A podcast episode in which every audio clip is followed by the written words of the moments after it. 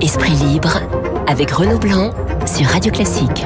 Et avec Cécile Cornudet et Louis Osalter, soyez les bienvenus dans un studio que vous connaissez très très bien pour le fréquenter régulièrement pour notre plus grand plaisir. On va écouter Emmanuel Macron, très content. C'est un vrai bonheur. Ah, vous me voyez? Je suis très heureux. Je suis très heureux parce que c'est ça le pays, notre pays. Mais depuis des décennies, il est dans cette situation. Moi, je veux l'en sortir. J'ai été élu face au Front National, moi, il y a 15 mois. J'ai été élu dans une crise profonde. Je ne vais pas rester comme on a toujours fait, de me réfugier derrière les discours convenus. J'ai jamais pensé que c'était facile. Vous savez, moi, j'ai été élu euh, en me faisant secouer. Et ça continuera jusqu'au bout. Voilà, Emmanuel Macron qui aime les coups, manifestement, il adore ça parce que c'est vrai que la semaine a été quand même compliquée, très compliquée pour pour euh, le chef de l'État. Euh, son itinérance a quand même ressemblé à un chemin de croix cette semaine, Cécile. C'est vrai que ça n'a pas été le tourpeau, il y a eu à peu près une polémique par jour, hein, je vais pas compter, mais euh, euh, c'est ce qu'on peut penser. Alors si le but c'était vraiment de commémorer euh, euh, la victoire de la Première Guerre mondiale, euh, le poilu, puisque tel était le but, je sais pas si on en a tant entendu parler que ça. Si le but c'était de scolter scoltiner, je sais pas, je sais plus comment on dit aux Français, euh, d'affronter leur grogne pour quand même euh, essayer de euh, de répondre quelque chose. Et ben finalement, on comprend qu'il a été heureux parce que de fait, c'est ça qu'on retiendra, je pense, outre la polémique sur le maréchal Pétain, c'est un, Macron finalement, voilà, allant au contact des Français. Et oui, on voulait renouer le dialogue du côté de du côté de l'Élysée, mais enfin c'est, il n'y a pas vraiment de dialogue. D'ailleurs, il, il, il est souvent apostrophé par des Français qui disent on n'en peut plus. Oui, euh, ce qui est pas étonnant.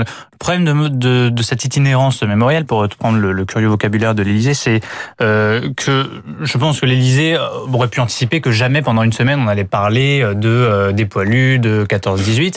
C'est pour cela que Emmanuel Macron avait voulu mêler à la fois un moment d'histoire et un moment territoire où il allait. Oui, mais le mélange des gens, est-ce que c'est une bonne chose Voilà, je pense que c'est un peu le piège qui s'est refermé sur lui. C'était le fait d'avoir à la fois un moment qui devait solenniser un petit peu la fonction présidentielle représidentialité, pardon, euh, la Emmanuel Macron et tous les présidents ont tenté euh, de faire ça à travers l'histoire et tous les présidents doivent s'emparer de l'histoire, donc on ne peut pas lui faire gaffe dans un moment de commémoration et de centenaire euh, de s'emparer de l'histoire, mais mélanger ça avec des problématiques qui sont beaucoup plus terre à terre et qui sont des problèmes réels pour les Français comme le prix des carburants, ça a créé effectivement toute la confusion politico-médiatique qu'on a vue cette semaine. Et enfin, il y a, et alors là c'est Emmanuel Macron qui est le seul fautif parce que il a fait cette déclaration sortie de nulle part sur le maréchal Pétain. Euh, là, il, il manie mais dangereusement, euh, et ça n'a rien à voir avec les préoccupations directes des Français.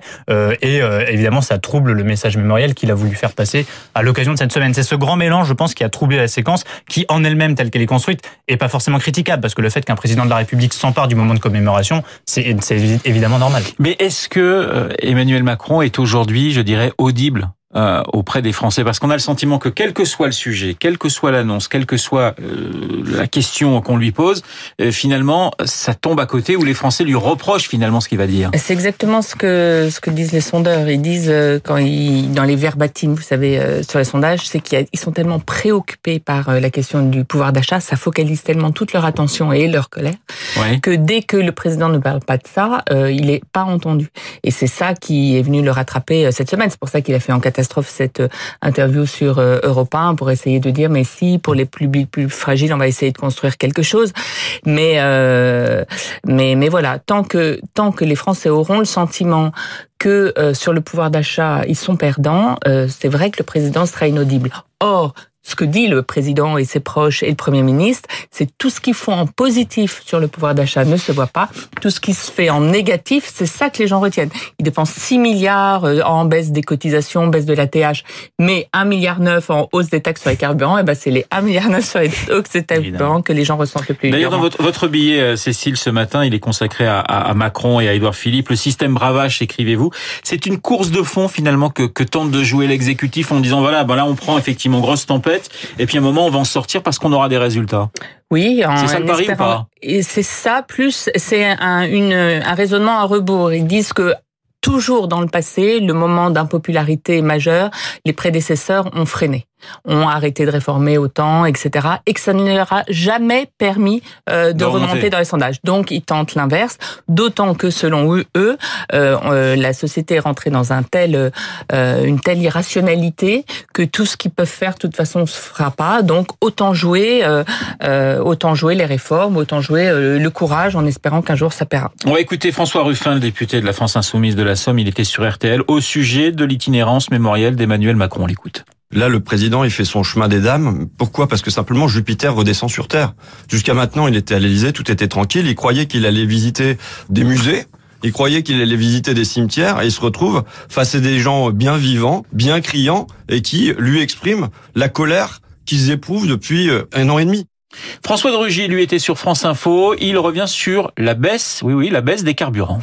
Quand les prix augmentent de 3 centimes par le biais de la taxe, Beaucoup de gens disent c'est insupportable. Quand ça baisse de 3 centimes parce que les prix euh, sur le marché mondial ont baissé, on dit ce n'est rien, euh, c'est comme si euh, c'était des petites pièces. C'est entre le ressenti, la réalité, le ressenti par rapport aux taxes, mais aussi la réalité de l'augmentation des prix du pétrole sur les marchés mondiaux. C'est ça aujourd'hui la principale cause d'augmentation des prix des carburants. Voilà, François de Rugy sur France Info. Louis, je, je, vous sens, je sens que vous avez envie de, de, de réagir. Non, mais il a le mot-clé, François de Rugy, c'est le ressenti, c'est le mot ressenti, c'est-à-dire c'est-à-dire que euh, on peut faire tous les calculs technocratiques qu'on veut. Le gouvernement axe son discours sur des calculs qui sont mais regardez si on a baissé de temps votre taxe d'habitation et puis l'allègement des cotisations salariales, et eh ben ça fait que votre euh, hausse de la CSG elle est un petit peu compensée, sauf pour les retraités, mais pour les travailleurs c'est ça. Enfin voilà, euh, là François Drogy essaye de faire le même raisonnement et la même démonstration pour l'essence.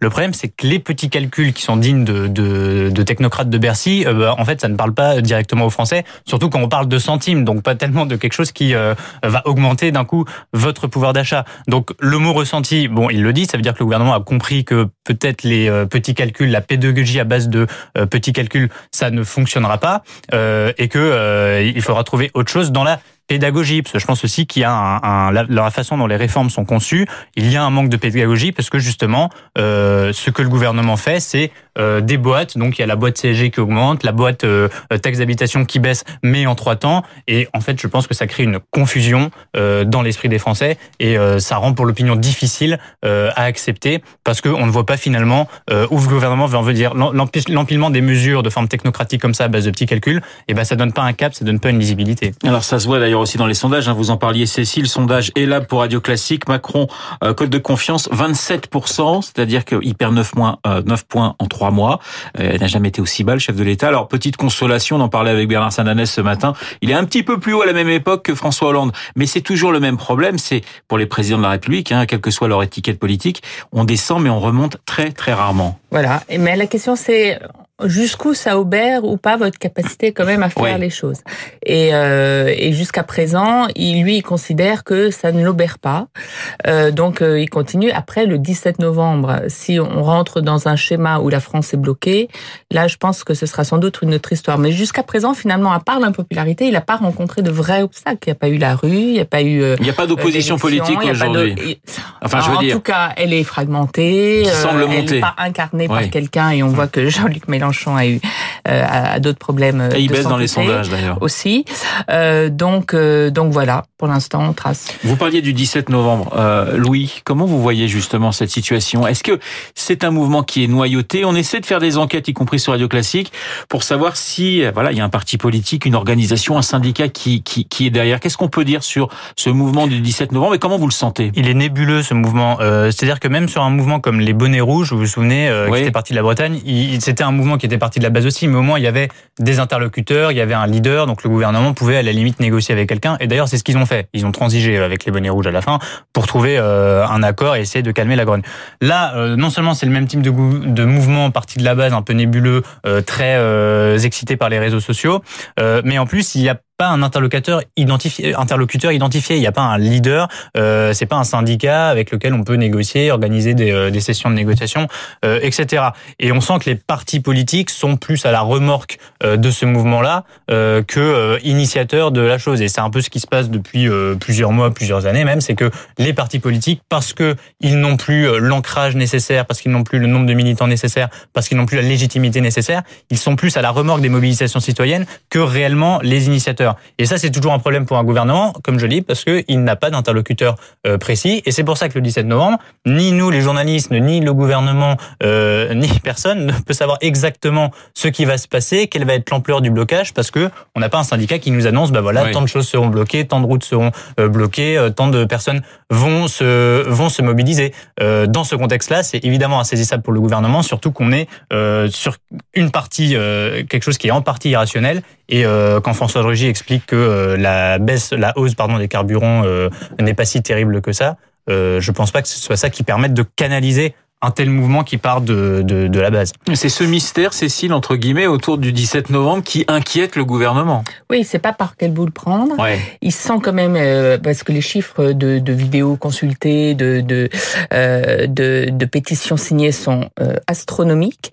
Euh, donc, ça peut quand même être quelque chose de très fort. La seule question, finalement, et il sait que ce sera quelque chose de très fort, la seule question qui l'interroge, c'est est-ce que ça veut dire qu'il y aura un blocage? Est-ce que les routiers, dans le le mouvement des bonnets rouges, vous avez une coagulation des routiers, du patronat breton et des ouvriers bretons qui faisait qu'il y avait un blocage total euh, de la région.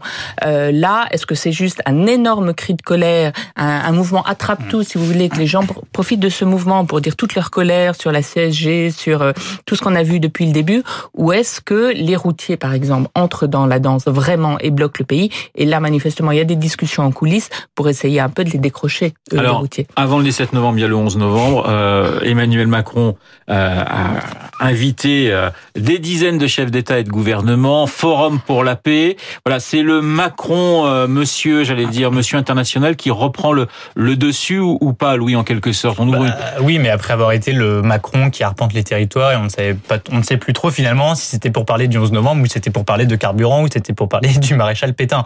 donc là, on va parler paix. Et, oui, là au moins on sait de quoi on va parler. On va parler guerre et paix, enfin, surtout paix, euh, je l'espère, c'est la volonté de euh, d'Emmanuel Macron.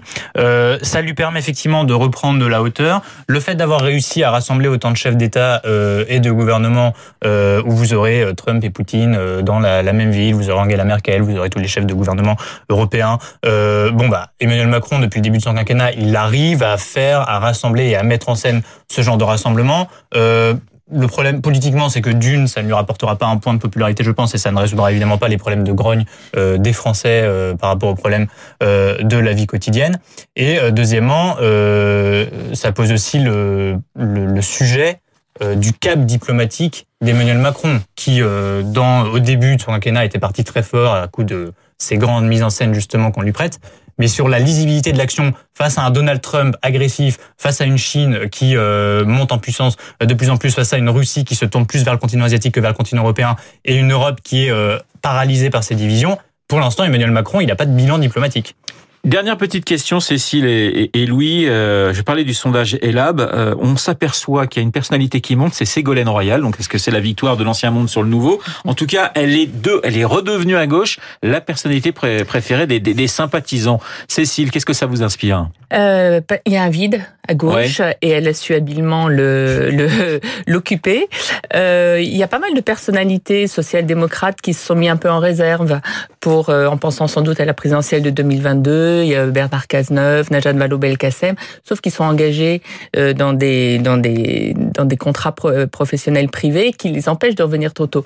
Le problème pour eux, c'est qu'Emmanuel Macron s'est effondré trop tôt et, et voilà. Et Ségolène Royal, elle, elle a senti les choses et elle est revenue. En 10 secondes, Louis du signe euh, du vieux monde, toutes ces personnalités de François Hollande à Ségolène Royal, en passant par Nicolas Sarkozy, qui cultivent un peu leur, euh, leur réserve et leur hauteur. Je, crois qu'en fait, autant les Français euh, ne, font pas grande confiance à Emmanuel Macron, autant je pense que ce n'est pas pour ça qu'ils veulent combler le vide par le retour de ceux qu'ils ont renvoyés et nettement renvoyés en 2017. Merci Esprit Libre avec Cécile Cornudet et Louis Osalter sur l'antenne de Radio Classique 8h55. Dans un instant, Franck Ferrand raconte et puis le rappel des titres tout de suite.